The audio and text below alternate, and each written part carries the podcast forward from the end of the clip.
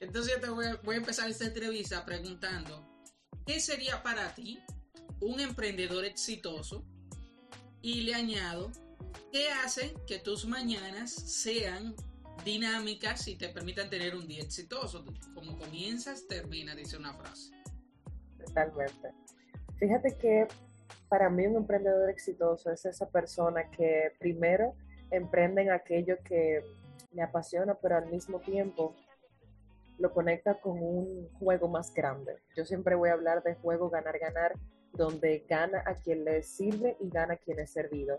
Nunca es cuestión de emprender por necesidad, nunca lo he visto como emprendimiento por beneficio, fama, reconocimiento, sino que emprender tiene mucho que ver con el ser personal, ¿sabes? Con eso que para ti significa algo, con eso que quieres transformar, con eso que quieres dejar en el mundo. Al menos yo lo veo de esa manera y emprendí de esa manera eh, me vas a ver así porque estoy congestionada. Pero el emprendedor exitoso en sí no mide el éxito por todo lo que ha hecho, mide el éxito por la cantidad de vidas que ha impactado. Entonces, cuando conectas aquello que te apasiona, aquello en lo que eres bueno, aquello que solamente tú posees, lo pones al servicio del mundo, y sé que esto se ha escuchado en muchas ocasiones, pero lo desestimamos, porque solemos, así como elegimos carrera universitaria, solemos emprender en aquello que aparentemente deja dinero o que es rápido, y no en aquello que puede verse a largo plazo como algo gigante, que puede incluso ser trascendental y pasar de generación en generación. Entonces, el emprendedor exitoso número uno es aquel que se escucha a sí mismo, se conoce, y a partir de ahí, entonces, con aquello que ve que puede transformar, eh, transformar perdón, en el mundo, emprende algo, no necesariamente debe cambiar la historia de, de la humanidad, pero sí hacer un cambio transformacional, a eso me refiero.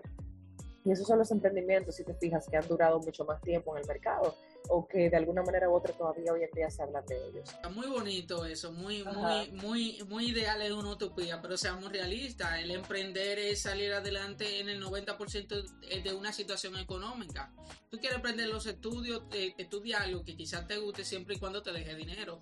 Entonces, yo entiendo que eso puede hacer es importante para ser un emprendedor exitoso, pero tú no lo ves como muy utópico, muy perfecto.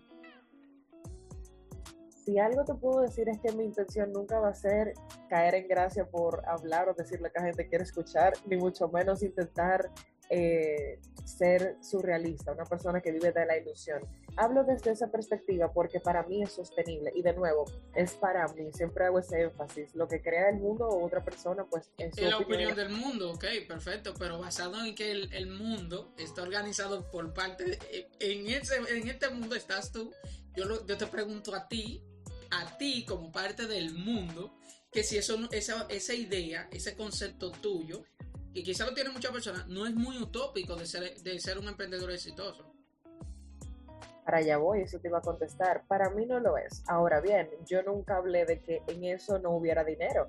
Claro que sí, porque estoy hablando de identificar necesidades, oportunidades donde tal vez otra persona no la ha visto porque su única necesidad ha sido emprender por necesidad. Entonces, yo no digo que esté mal, claro, yo emprendí al inicio por necesidad, pero cuando lo conecté a un propósito y lo conecté a algo más allá, ahí mi emprendimiento despegó y está despegando gracias a Dios, pudiendo alcanzar personas en otros países, Colombia, Miami, Perú, etcétera. Y ojo, esta es mi historia de emprendimiento, mi camino, etcétera. Nada tiene que ver con lo que otra persona elija hacer.